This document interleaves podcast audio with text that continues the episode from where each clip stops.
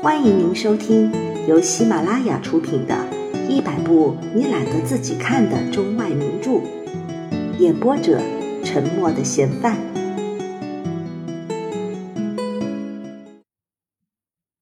骑马，这是一户贫穷的人家，他们是靠丈夫微薄的薪水来维持生活的。自从他们生了两个孩子，他们的生活就变得更穷苦，变得暗淡无光，而且让人看不起。但在这样的环境下，他们还要装作有钱的人来生活。海克多尔·德·格利白林是在他父亲的庄园里长大的，是个居住在外省的有钱人家的孩子。教育他的是个老年的教师，但他们并不是真的有钱，只不过维持着外表，苟且偷生而已。二十岁时，有人在海军部为他找了一个办事员的工作，一个月的工资是一千五百金法郎。从那以后，他就在那儿工作了。世上有许多不愿意为自己人生奋斗的人。他们一直生活在虚幻的人生当中，他们本身能力有限，并且从小也没有得到过各种锻炼，没有勇于承担的坚定毅力，所以手里没有什么可以生存的武器。格力白灵就是这样一个人。当初在部里工作的三年，在他看来，想想就让人害怕。他曾经看望过几个思想落后而生活境况也都不如意的老头子世交，他们都生活在巴黎市区里的那些贵族街道上，在圣日耳曼区的凄凉的街道上，他也认识了一大群熟人。那些沦落的贵族与现代生活是绝缘的，他们都住在那些没有生机的房子的上面。楼里住的都有贵族头衔，只不过从第二层楼数到第七层楼，很少有富人。各种偏见、等级上的差异以及保持身份的顾虑，成为这些往日光彩夺目，而现在由于游手好闲以致败落的人家的主要特征。海克多尔德·格利白灵。遇见了一个像她一样贫穷的贵族女子，于是就决定结婚了。在四年的婚姻当中，他们生了两个孩子。又经过四年，除了星期日在香榭丽舍大街一带散步，以及每年冬天在戏院里看一两回戏，而这些戏票却是同事们送的免费票之外，这个家庭。再也没有其他开心的事情了。可是，在今年春天刚到来时，科长交给了他一件例外的工作，他得到了一笔三百法郎的特别奖金。他拿着这笔钱对他妻子说道：“亲爱的亨利埃德，我们现在应当享受点，我们可以带着孩子们好好的玩一回。”经过一番仔细的商量之后，全家决定一起到郊外去野餐。老实说，海克多尔大声喊起来：“估计只有这一次。我们不如去租一辆英国式的小马车，让你和孩子们以及女佣人坐。我呢，我到马房里租一匹马来骑，这对我是有一定好处的。”之后一个星期当中，他们谈话的内容都被这次出游所占据。每天晚上从办公室回来，海克尔多都会抱着他的大儿子骑在自己的腿上，而且使尽力气让他跳起来，同时对他说道：“这就是爸爸下星期日骑马时的样子。”于是，这顽皮孩子每天都把椅子当马来骑，拖着在屋子里面做骑马的样子，一面大声喊道：“这是爸爸骑马的样子。”那个女佣人总用一种羡慕的眼光看着主人，想象着先生骑马的样子，而且在每次吃饭的时候，他都安静地倾听先生谈论骑马的方法，讲述他以前在父亲跟前的各种训练。他以前受过很好的训练，因此骑到马上，他没有丝毫害怕，真的，一点儿也不会害怕。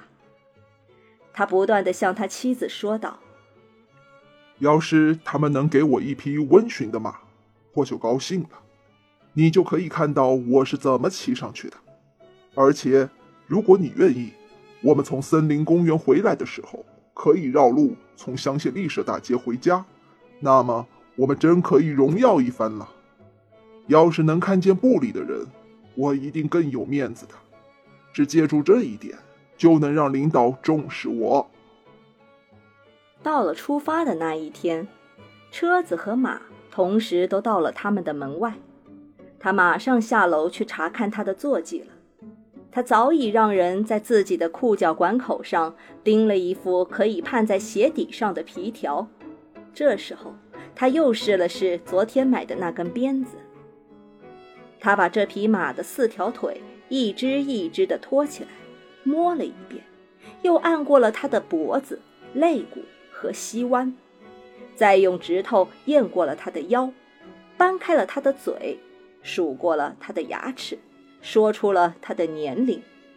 最后，全家人都下了楼。他又把马的共性和这匹马的特性等知识，对全家人进行了一次理论加实际的小演说。根据他的鉴定，这匹马是最好的。等大家都上了马车，坐好了，他这才去检查马身上的鞍辔。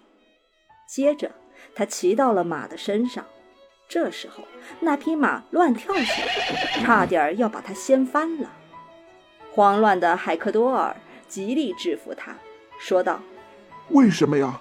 慢点儿，朋友，慢点儿。”接着，坐骑恢复了平静，骑士也挺起了他的腰。他问道：“大家都做好了吗？”大家一起回答道：“都好了。”于是他下了命令：“出发。”所有的人都出发了，他的身上集中了所有人的目光。他用英国人的骑马姿态让牲口大走起来，同时又让自己的身子夸张的一起一落。他刚好落在鞍子上的时候，马上又轻快地弹了起来。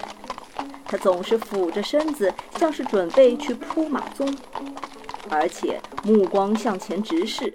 脸色发白，牙关紧咬。他的妻子在膝头上抱着一个孩子，女佣人抱着另外的一个。他们反复说道：“你们快看爸爸呀！你们快看爸爸呀！”两个孩子在爸爸骑马的动作和出游的快乐，以及外面新鲜空气的陶醉下，大声地尖叫起来。那匹马听到这声音，受到了惊吓，结果那种大走就变成大跳了。最后，骑士在大力勒住他的时候，他的帽子滑落到了地上。于是赶车的只好跳下车来去拾。海克多尔接过帽子，就远远地对他的妻子说：“你别让孩子们这样乱叫了，否则他们会把我的马弄得狂奔。”他们来到韦西奈特树林子里的草地上，用那些早就装在盒子里的食品做午餐。尽管那三匹马由车夫看着，但是海克多尔还是不时站起来去看他骑的那匹马是不是缺点什么，而且拍着他的脖子，又给他吃了点面包、甜点以及一点糖。他大声说道。这匹马的性子很烈啊！一开始它虽然掀了我几下，可是我很快就把它弄平静了。它承认我是它主人呐，以后它不会再乱跳了。回来的时候，他们按照先前计划的路线绕道从香榭丽舍大街回家，在那条车子多得像是蚂蚁的宽敞的大道上。两边散步的人也多得像是两条川流不息的河流，从凯旋门一直排到协和广场。阳光照耀着一切，车身上的漆、车门上的铜腕手和鞍辔上的钢剑，都放出反射的光。运动的狂热，生活上的享受，就像是推动了这些人前进的车马。本集播放完毕，感谢您的收听。